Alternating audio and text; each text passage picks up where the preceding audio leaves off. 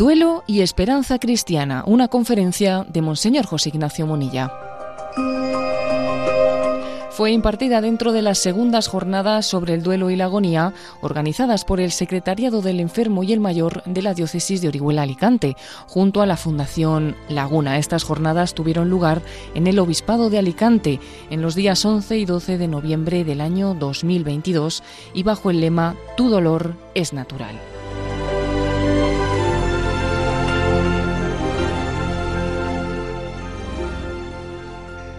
El título que he puesto a mi reflexión es eh, Duelo y Esperanza Cristiana. ¿eh?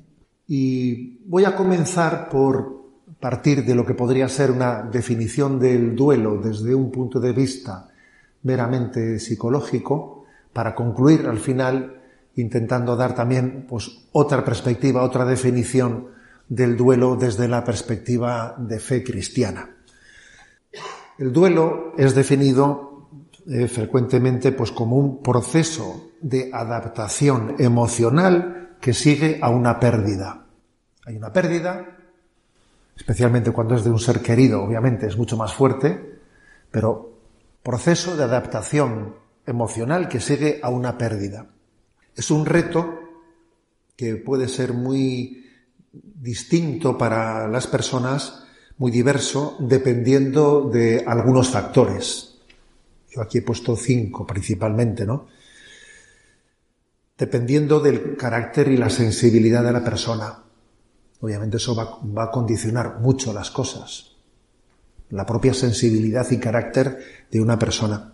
Segundo lugar, dependiendo de si la persona que lleva el duelo, pues está, lo vive en solitario o tiene con quién compartir ese duelo. Eso también va a ser muy determinante. En tercer lugar, dependiendo del momento de la vida en la que se encuentra esa persona, que no es lo mismo que se encuentre pues en la adolescencia, en la juventud, en la madurez, en la ancianidad, también dependerá, eso será un factor importante. Dependiendo también del tipo de lazos que mantenía con la persona que ha marchado, si era una relación madura, de un amor maduro, o quizás tenía una relación insana dependiente. Claro, eso va, a configurar mucho el duelo, dependiendo de si la relación que había con la persona era, pues sí, de un amor sano o de un amor quizás no tan maduro, ¿eh? más insano. Y en último lugar, pero no, no el último en importancia, dependiendo de nuestra fe, obviamente, ¿no? De con qué fe y con qué esperanza abordamos el hecho de la muerte. Yo creo que estos cinco elementos, eh, estos cinco elementos son, son claves, ¿no? Lo repito, el carácter, la sensibilidad, segundo, la compañía o la soledad, el tercero, el momento de la vida en el que uno se encuentra, el cuarto, el tipo de lazos que mantenía con la persona difunta y sobre todo, y por último, la fe, ¿no? La fe. Yo no puedo por menos de, recordar ¿eh? Pues las últimas palabras de San Juan Pablo II, ¿no? Dejadme ir a la casa del Padre. Obviamente, alguien que vive ese momento con esa, con esa perspectiva, pues, y quien comparta esa, esa afirmación de fe va a vivir el duelo de una manera muy distinta que si no tuviese esa perspectiva. Dejadme ir a la casa del Padre. ¿eh? Bien, lo primero, lo primero es ¿Cómo tengo yo encajada la realidad de la muerte en mi propia vida? O sea, yo en mi propia vida, ¿cómo tengo encajada esa realidad? Decía Séneca, en una de las citas que me parecen más luminosas y yo utilizo mucho, y además procuro utilizarlo en redes sociales, porque creo que esta cita de Séneca que os voy a compartir tiene también una potencialidad de un poco de impacto, ¿eh? de abrir los ojos, decía él, quien pasa por la vida sin pensar en la muerte vive como un sonámbulo. Y claro que en, nuestra cultura hay mucho sonámbulo. Eh, vivimos como sonámbulos, ¿no? Vivimos fuera de la realidad. Curiosamente, a la religión se, le se, le había hecho desde el marxismo, etcétera, la acusación de ser alienante, de sacarnos de la realidad, de evadirnos a un universo mundo que nos, que nos eh, alejaba de la realidad, ¿no? Entonces, curiosamente, lo que vemos es todo lo contrario. Lo que vemos es que vivimos en una cultura que es alienante, en el sentido de que nos, nos, nos lleva a vivir la vida fuera del hecho de la, de la realidad, de la fugacidad de la vida. Vivir en esta vida como si esta vida fuese definitiva, sabiendo que es fugaz, pues es, es algo alienante. Por el contrario, ¿no? El sentido de la fe nos permite vivir la vida incluso desde el sentido común, porque es que el sentido común nos dice que es imposible que la vida tenga un sentido si la muerte no tiene también un sentido. Si no tiene sentido la muerte, ¿qué sentido puede tener la vida? Me vais a permitir que os comparta un par de párrafos de un artículo que publiqué en el Diario Vasco de San Sebastián en, Pascua de Resurrección en el año 2019. ¿eh? Le puse un título así un poco, poco provocativo ¿eh? para reflexionar en ese día en el que celebrábamos la resurrección de Jesucristo. Y el título es ¿Qué planes tienes para después de tu muerte? Y decía, ¿no? En ese artículo, porque el anterior, el anterior lo había titulado sobre ¿Hay vida antes de la muerte? En efecto, dice, la pérdida de la fe en la vida eterna de una buena parte de Occidente ha llevado a vivir el presente, la presente vida, con un estilo mortecino. La realidad ha resultado ser muy distinta a la que suponían que la muerte de Dios habría de traducirse en disfrutar con más intensidad del momento presente, sin esperar el cumplimiento de una promesa de futura felicidad que fácilmente podría resultar alienante. Nada más lejos de la realidad. Lo cierto es que tantas heridas como observamos en el panorama actual, agresividad, amargura, por cierto, no sé si habéis oído también los, eh, los, datos en los que hoy mismo se ha refrendado que España es el país del mundo con mayor consumo de ansiolíticos. En fin, son datos que hoy mismo la prensa, los medios de comunicación los están reflejando. Todo esto sugiere una enmienda a la totalidad, aquella profecía que auguraba que una cultura liberada del lastre de sus raíces religiosas, pues fuese, eh, fuese a ser el futuro, ¿no? O fuese a traer un bien al hombre. Nuestra sociedad del bienestar y de la abundancia, teniéndolo todo, carece de lo principal, que es la esperanza. Carece de esperanza. El tiempo nos ha demostrado que la escatología cristiana es por sí misma contraria a la alienación. Es totalmente contraria a la alienación. A lo largo de este último año, decía en ese artículo, he tenido la oportunidad de descubrir a un magnífico filósofo francés, cuyo nombre es Fabrice Adjac, varias de cuyas obras ya están traducidas al español. Entre sus obras me llamó la atención una cuyo título es un buen aguijón, ¿no? Tenga usted éxito en su muerte, dice el título de su, de su, de su libro, ¿no? Si de la negación de la vida eterna se ha derivado una crisis de sentido para vivir el presente, parece lógico subrayar la importancia de tomar partido ante la pregunta por el más allá de la muerte. Aunque nuestra cultura del avestruz pueda parecer una excentricidad propia de filósofos frikis, no puede haber una cultura, una pregunta, perdón, no puede haber una pregunta más clave en esta vida que la siguiente. ¿Qué planes tienes para después de tu muerte? Como tampoco se puede expresar hacia nuestro prójimo un mejor deseo que este, que tengas éxito en tu muerte. Por lo tanto, ¿no? creo que eh, la esperanza cristiana también nos ilumina de la importancia de preguntarse, de preguntarse por la muerte, ¿no? Es como si nos refrescase la memoria sobre algo que el hombre olvida fácilmente, ¿no? Aquella famosa frase que se atribuye a los monjes trapenses, hermano, morir habemos, ¿eh? Y se respondía, hermano, ya lo sabemos. A ver, yo creo que, que, que tiene su actualidad porque es que parece como que si viviésemos de espaldas, ¿no? De espaldas a esa realidad. Es normal un cierto miedo a la muerte, es totalmente natural por nuestro instinto de supervivencia, pero lo peor es optar por la técnica del avestruz, por la técnica del avestruz, que no es nueva, ¿eh? que incluso, digamos, en la filosofía griega, allí a medio camino entre el estoicismo y el cinismo, pues también existía. Por ejemplo, hay una cita famosa de Epicuro en el siglo IV que dice, la muerte no es más que una quimera. Cuando yo existo, no existe ella.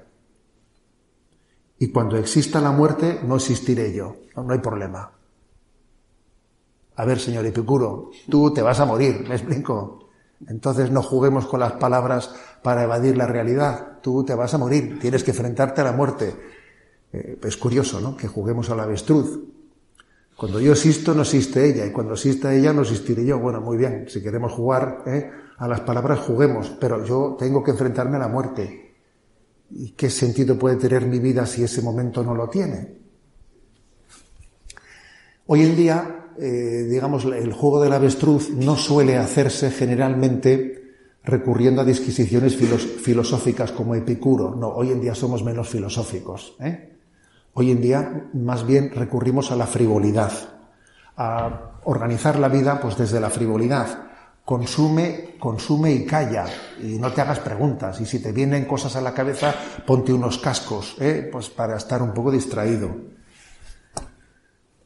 Yo creo que la sociedad actual, a mí me recuerda, no sé si, sois conocedores de que en tiempos de la República en España, ya en tiempos cuando comenzaba la persecución religiosa, hubo eh, pues una prohibición explícita de que los cortejos fúnebres pasasen por la ciudad, porque molestaban, porque claro, si tú estás pasando un cortejo fúnebre por la ciudad, todo el mundo que se encuentra con él les está recordando que la muerte es una realidad, entonces no moleste, que no pase el cortejo fúnebre, ¿no? O hagamos de la muerte una virtualidad vista en una película que, como si no fuese verdad lo que está pasando detrás de la pantalla. A esto se suman otros factores, ¿no? Para que no pensemos, para que el juego del avestruz pues sea más posible. Por ejemplo, el hecho de que se haya duplicado, incluso triplicado la Edad Media en un siglo, que se dice fácil, ¿eh? Se ha duplicado, incluso en algunos lugares, triplicado la Edad Media, pues claro, hace que la muerte se vea más lejos.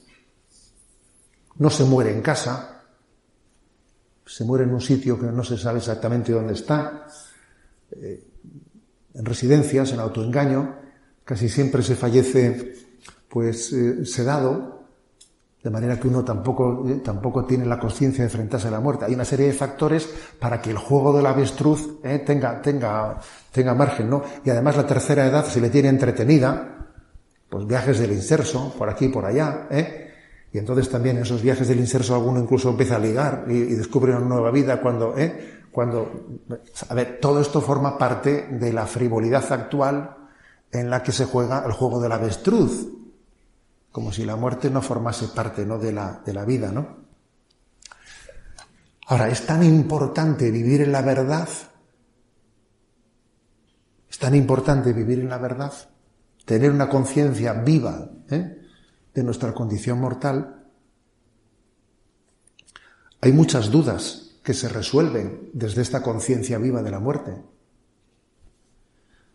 Tengo un lío familiar, tengo un lío, ¿eh? No sé, de herencias y de cosas y enfrentamientos familiares. ¿Cómo actuaría yo si la muerte fuese mañana o esta noche? Bueno, pues entonces ya tienes una, pista por donde debes de actuar, ¿sabes? O sea, yo creo que la conciencia viva de la fugacidad de la vida incluso nos sirve para, para iluminar la, forma de actuar. No, no actúes como si, eh, ante tus problemas, como si la vida fuese definitiva, que no lo es, que es muy transitoria. Ten eso en cuenta a la hora de discernir las decisiones de tu vida, ¿no? Es decir, despertemos, salgamos del engaño, salgamos del engaño, ¿no? de una vida planteada cual si la muerte no fuese realmente nuestro destino. Escuchemos de vez en cuando, eh, por ejemplo, pues las coplas de Jorge Manrique, ¿os acordáis? Coplas por las muertes de su padre. Recuerde el alma dormida, avive el seso y despierte, contemplando cómo se pasa la vida, cómo se viene la muerte tan callando, Cuán presto se va el placer, cómo después de acordado da dolor, cómo a nuestro parecer cualquier tiempo pasado fue mejor. Nuestras vidas son los ríos que van a dar en el mar, que es el morir. Allá van los señoríos, derechos hacia acabar y consumir. Allí los ríos caudalosos, allí los otros medianos y más chicos, y llegados son iguales, los que viven por sus manos y los ricos. Hombre, yo creo que también nuestra literatura ¿eh? nos podría también ayudar, porque la literatura, nuestra, todo el depósito que tenemos de, de nuestros clásicos, no han vivido de espaldas a la muerte. Han reflexionado sobre la vida teniendo, teniendo presente ¿no? el, hecho, el hecho de la muerte. Por ello, vamos a la cuestión clave, ¿no? A la cuestión clave además de ayudarnos a despertarnos del autoengaño de una vida frívola, como si no fuésemos a morir, la revelación, el Evangelio, nos da la clave del sentido. Ojo, eh, también el Evangelio, una parte importante de su mensaje, quiere hacernos despertar de un falso sueño. Necio, esta noche te van a pedir la vida y todo lo que has acumulado, ¿para quién va a ser? El Evangelio se dirige también a despertarnos del falso sueño de, plantear tu vida como si no fuese, ¿no? Como si no fuese a terminar. Pero también, obviamente, la revelación da un paso más, que es el paso de iluminar el sentido, ¿no? El sentido de la muerte. Entonces, pues yo creo que aquí hay algo clave, algo clave, ¿no? Que es entender, para iluminar el duelo, para iluminarlo, entender que la muerte de un ser querido nuestro no es una separación definitiva. Esto es clave. Yo recuerdo ¿eh? como algo, un momento entrañable de mi vida, el momento en el que al enterrar a nuestro padre, yo no estuve presente en el fallecimiento de nuestro padre, pero el momento de, enterrarle en la tumba, recuerdo pues haberle expresado hasta pronto, Aitá, hasta pronto, papá y ese hasta pronto, y recuerdo que cuando nuestra, madre falleció sí que estaba yo junto a ella sosteniéndole la mano, ¿no? Y en el momento en que ella dio su último suspiro, yo recuerdo haberle dicho eso, hasta pronto, amá. Y creo que eso es, pues en mi opinión, por lo menos lo digo desde mi testimonio personal, a la hora de afrontar el duelo, eso es, eh, es, es una base muy firme, es un consuelo muy grande yo no le digo adiós para siempre, le digo hasta pronto, y además va a ser bastante más pronto de lo que uno se piensa. Bastante más pronto, ¿no? De repente coges y dices, a ver, tengo 60 años. 60 años, a ver, la mayor parte de mi vida ya ha pasado. O sea, lo que me queda por vivir es bastante menos que lo que he vivido. O sea, es una consideración obvia. Entonces, lo de hasta pronto no es una frase hecha, es que es de verdad. Es de verdad. O no, ¿eh? O no. Por eso no creo que mm, creo que esa capacidad de entender, ¿no? que, la, que la muerte que la muerte es una, una despedida temporal, una despedida temporal de nuestros seres queridos, es básica. Es básica, es determinante para vivir el duelo. ¿eh? Por eso vayamos a la vivencia de la fe. Porque claro, Aquí es donde eh, en gran medida se sustenta vivencia de la fe. Dios nos ha dado un deseo de felicidad. Un deseo de felicidad que es infinito. El hombre, el deseo de felicidad no se suele colmar en esta vida, pero tampoco se puede extinguir, ¿eh? O sea, no se puede extinguir ese deseo de felicidad. Hemos sido creados así. Es como si a un SEAT 600, ¿eh? Pues le hubiesen metido un motor de Boeing, ¿eh? de un avión. dice, a ver, pero ¿cómo es posible que yo, que tengo, soy un carricoche, ¿eh? que tengo un chasis de SEAT 600, ¿no? tenga este deseo infinito de felicidad?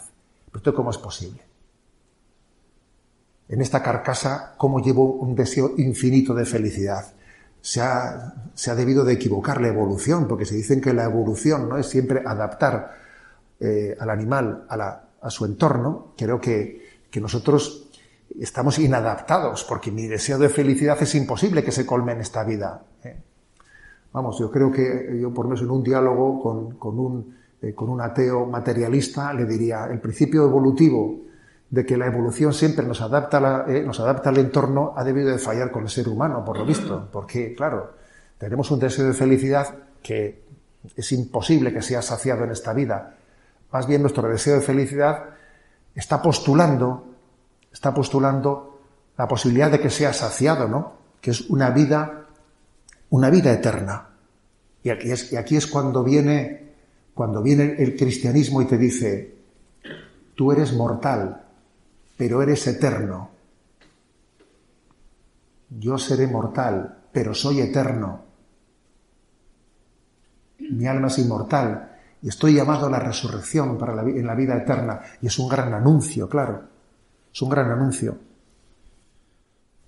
Este deseo de felicidad que llevamos como el ADN, ADN, ¿no? De nuestra alma va a ser colmado en esa vida eterna. Y entonces uno escucha, ¿no? Aquella promesa que le hizo la Virgen María Bernardet.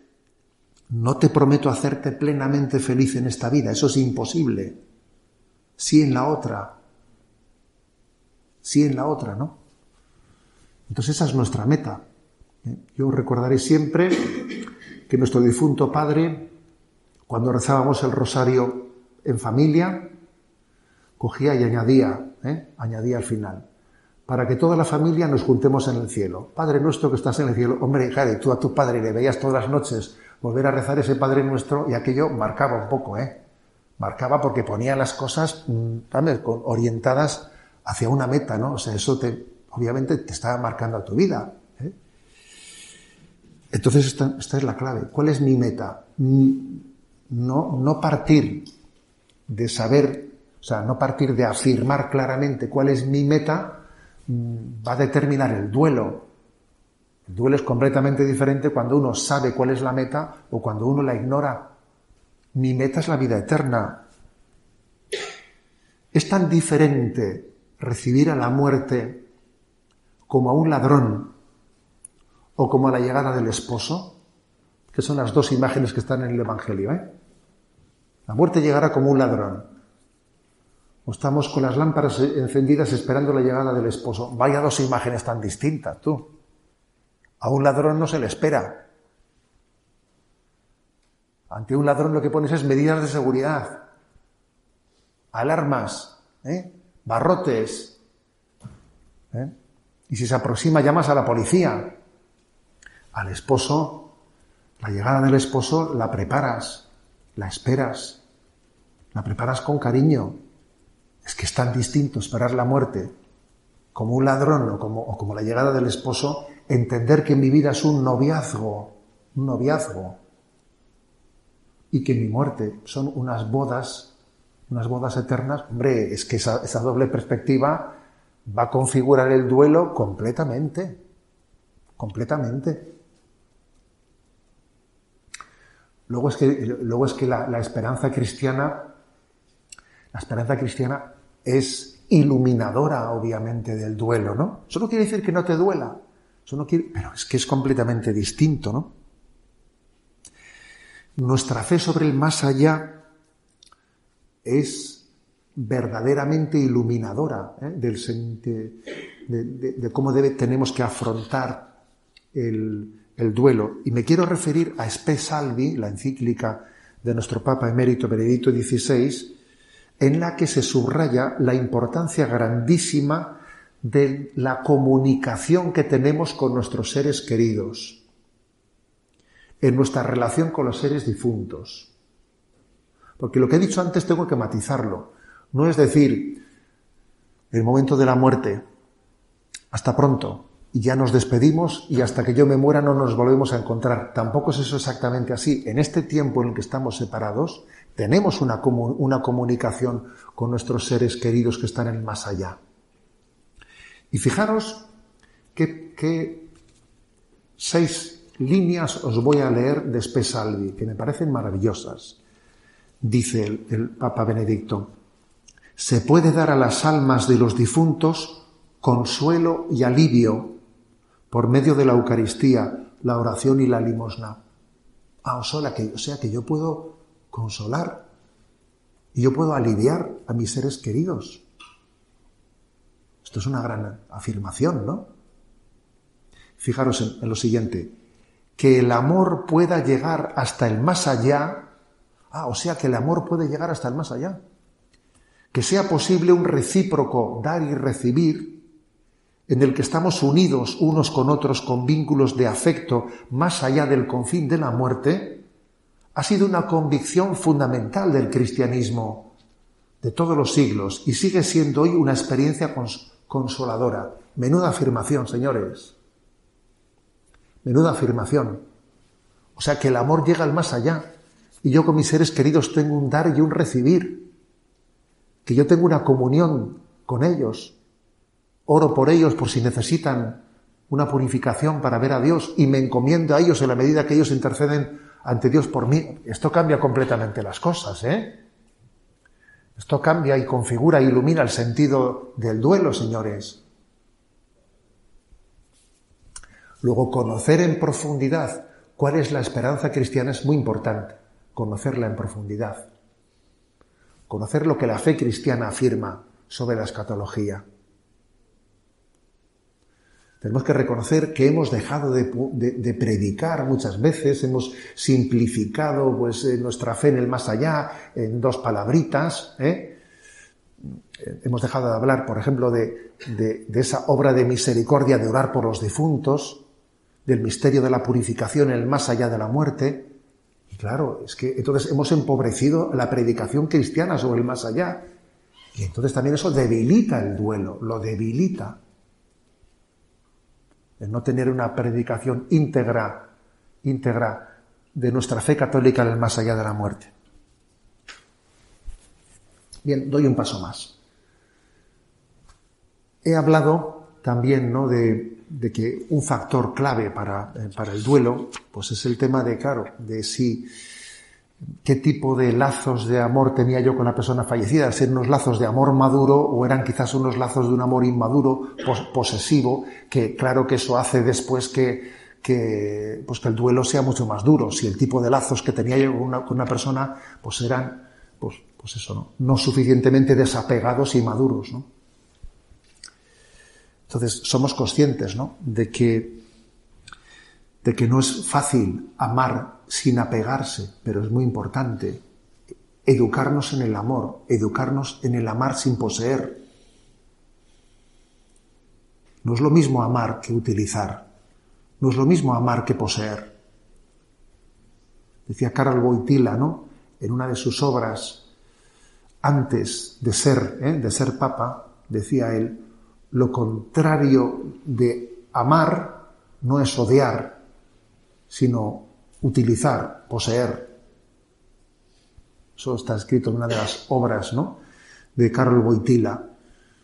Entonces, claro, cuando a veces no hemos amado en madurez, pues claro, eso conlleva que el duelo sea sea un tormento, un tormento. Y se necesita una purificación de esos lazos. Esa purificación se debiera de haber hecho antes del momento de la muerte, sí, pero también a posteriori Dios nos da la gracia de sanar los lazos. ¿eh?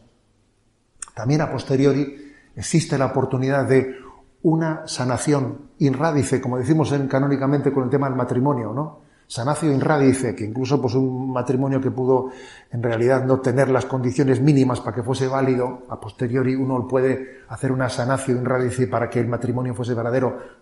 Algo así también, ¿eh? aplicando, aplicando el ejemplo. También estamos llamados a sanar los lazos de amor inmaduro que pudimos tener, que pudimos tener con la persona a la que hemos despedido, ¿no?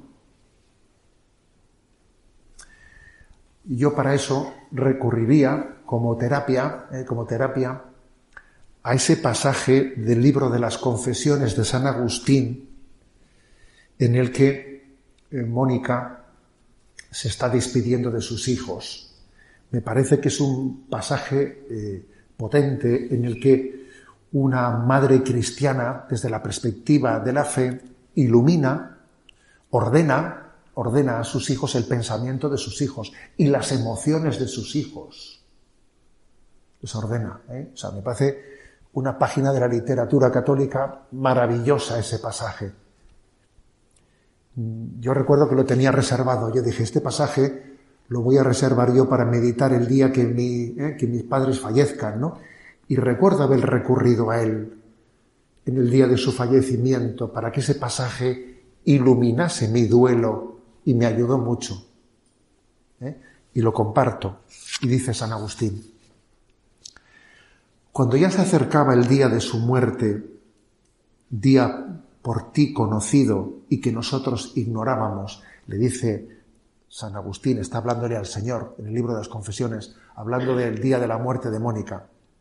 Sucedió por tus ocultos designios, como lo creo firmemente, que nos encontrábamos ella y yo solos, apoyados en una ventana que daba al jardín interior de la casa donde nos hospedábamos, allí en Hostia Tiberina, donde apartándonos de la multitud nos rehacíamos de la fatiga del largo viaje próximos a embarcarnos. Hablábamos pues los dos solos, muy dulcemente y olvidando lo que queda atrás y lanzándonos hacia lo que veíamos por delante.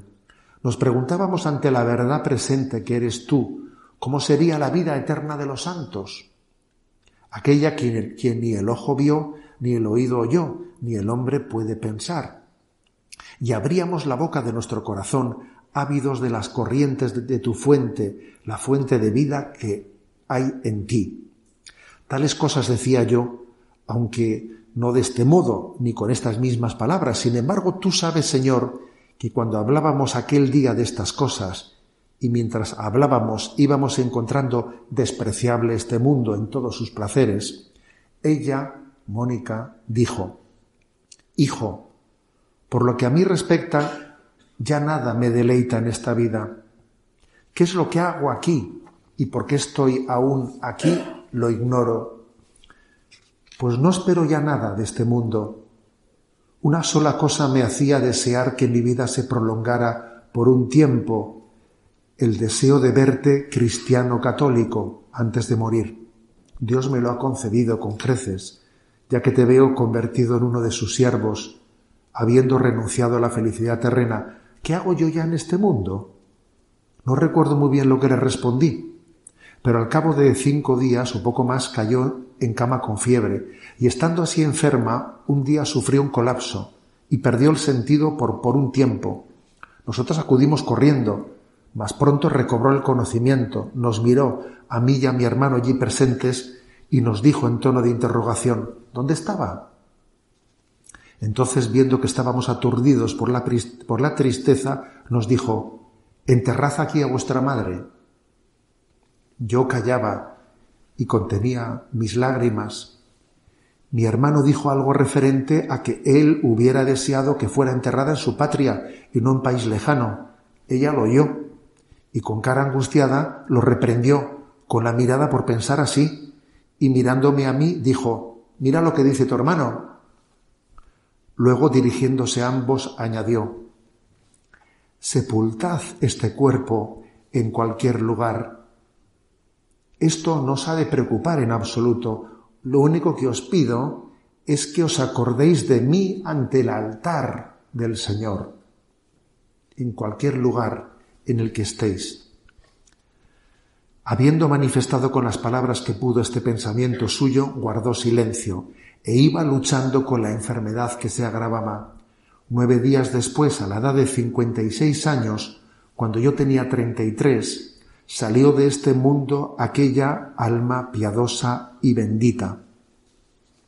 Bueno, yo creo que es un pasaje, como habrá otros muchos, ¿eh?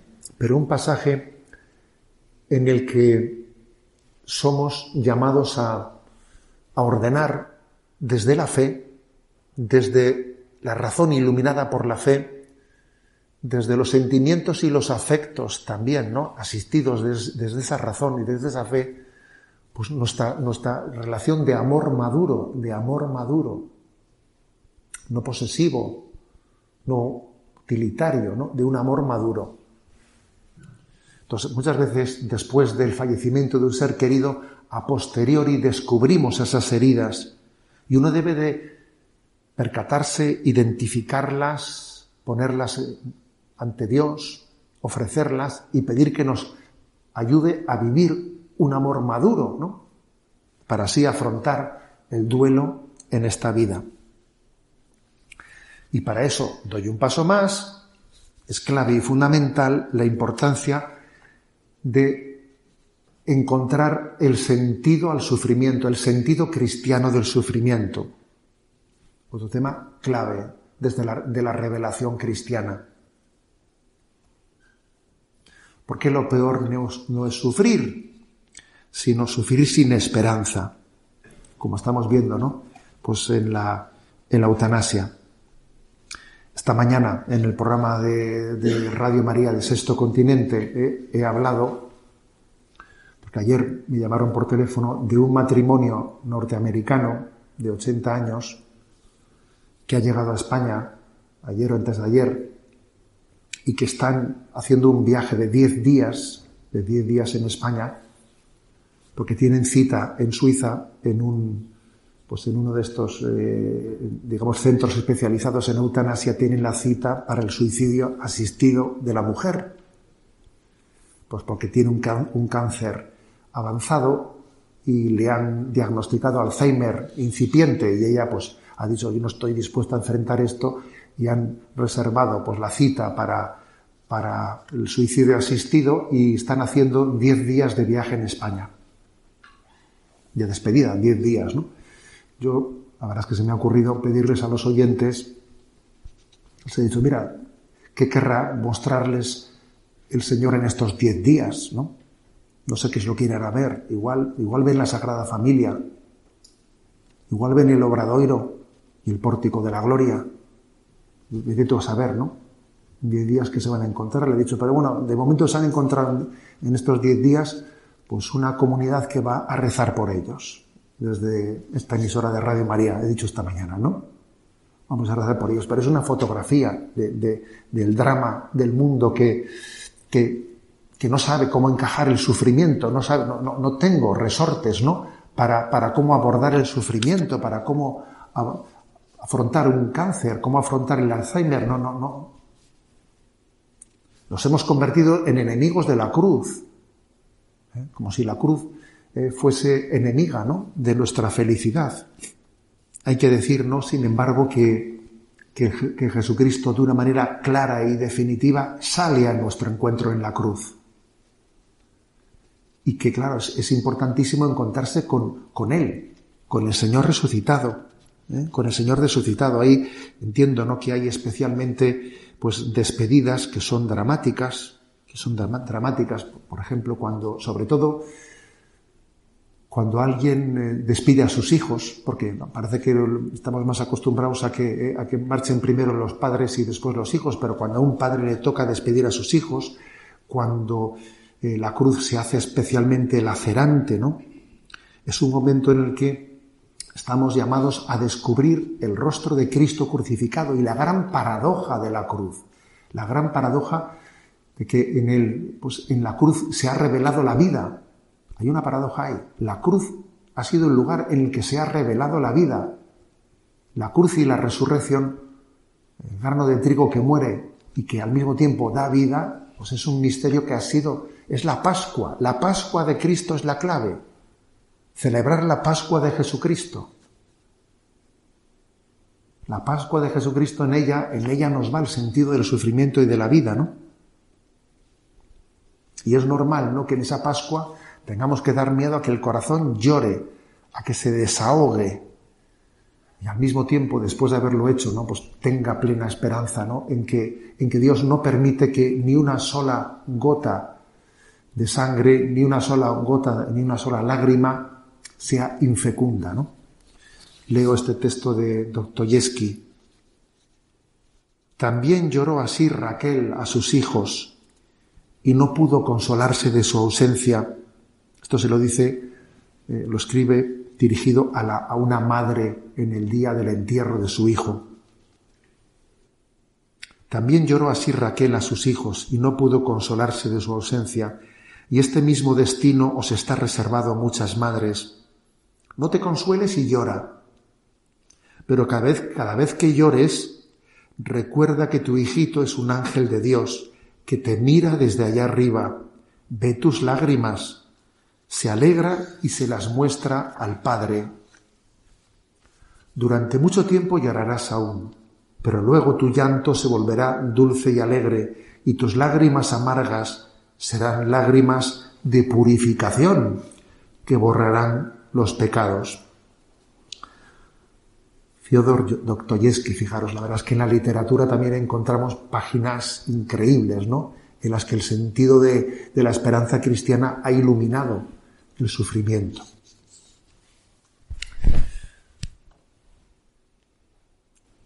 Quienes hemos tenido el don, ¿eh? el regalo inmerecido, la gracia eh, solamente comprensible, explicable por la misericordia de Dios, ¿no?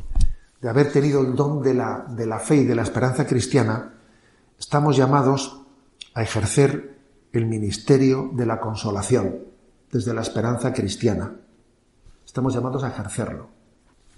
Os voy a decir que una de las cosas que más me emociona a mí en mi tiempo ¿eh? como obispo de San Sebastián fue cuando eh, pues un padre de familia ¿eh? me vino a hacer una visita porque había ocurrido alguna desgracia, etcétera, pues la, alguna muerte de un niño. Entonces me vino desde Madrid pues un, un, hombre, un padre de familia, al cual, pues unos años atrás, yo recordaba vagamente eso en los medios de comunicación, ¿no? pues en, una, eh, en un incendio que había habido en Dubái, eh, en Dubái o en alguno de estos eh, lugares en, ahí de Oriente, pues en un incendio de un hotel habían muerto tres niños suyos, tres niños, tres bebés que habían dejado la zona de la guardería y tal, y los tres niños allí habían muerto quemados, fíjate. De los cuatro que tenían, tres.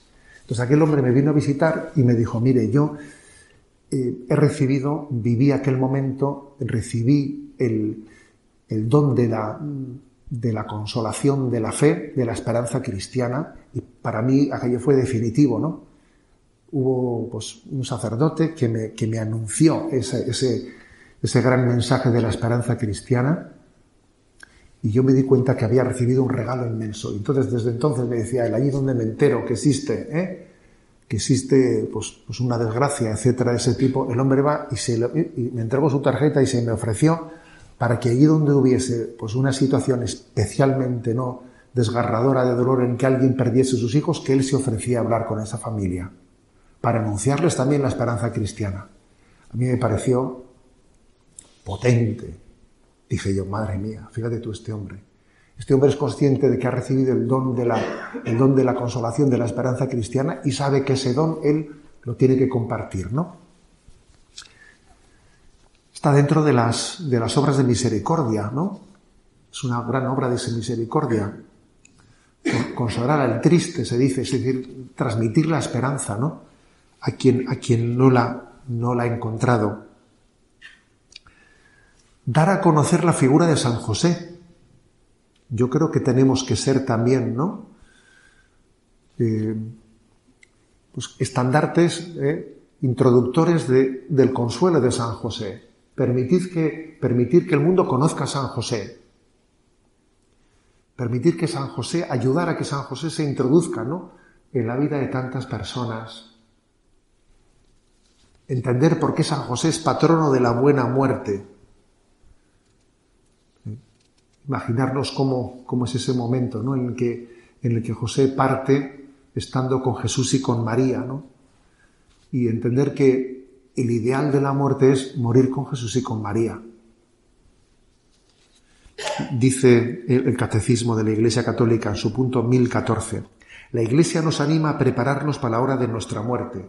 Nos ayuda a prepararnos para la hora de nuestra muerte.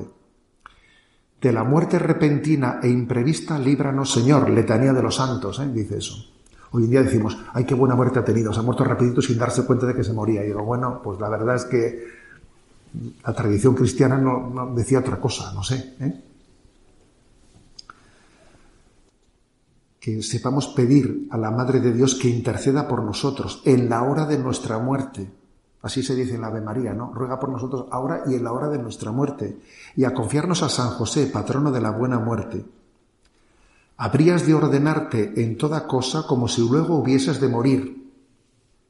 Esto es de la imitación de Cristo Si tuvieses buena conciencia, no temerías mucho la muerte, mejor sería huir de los pecados que de la muerte. Y San Francisco de Asís dice, y por la hermana muerte lo ha dado mi Señor. Ningún viviente escapa de su persecución. Hay si en pecado grave sorprende al pecador, dichosos los que cumplen la voluntad de Dios. Bueno, la esperanza cristiana es, definitiva. Y voy a concluir eh, dejando, porque he dicho que al principio daba una, una definición del duelo desde el punto de vista psicológico como proceso de adaptación emocional que sigue a cualquier pérdida, bueno, eso es una definición del duelo desde el punto de vista psicológico, ¿no?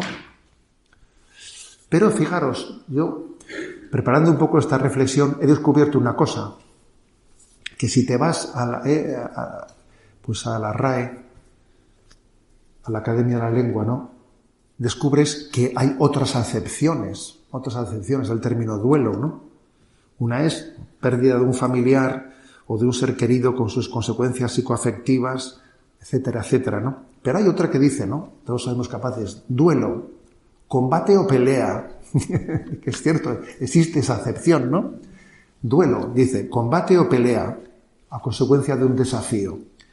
Bueno, es que en realidad el duelo es un combate. El duelo es una pelea entre la esperanza y la desesperanza. En el duelo hay un combate, claro que lo hay. Por eso esa, esa, acepción de la palabra duelo, ojo con ella, porque ilumina un poco las cosas. ¿eh? El duelo es un combate entre la esperanza y la desesperanza.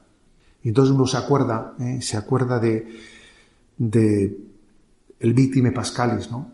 de, de esa pieza litúrgica, de esa secuencia del día de la Pascua, ¿no? maravillosa, dice, lucharon vida y muerte en singular batalla y muerto el que es la vida, triunfante se levanta. Primicia de los muertos, sabemos por tu gracia que estás resucitado, la muerte en ti no manda. Rey vencedor, apiádate de la miseria, de la miseria humana y da a tus fieles parte en tu victoria santa.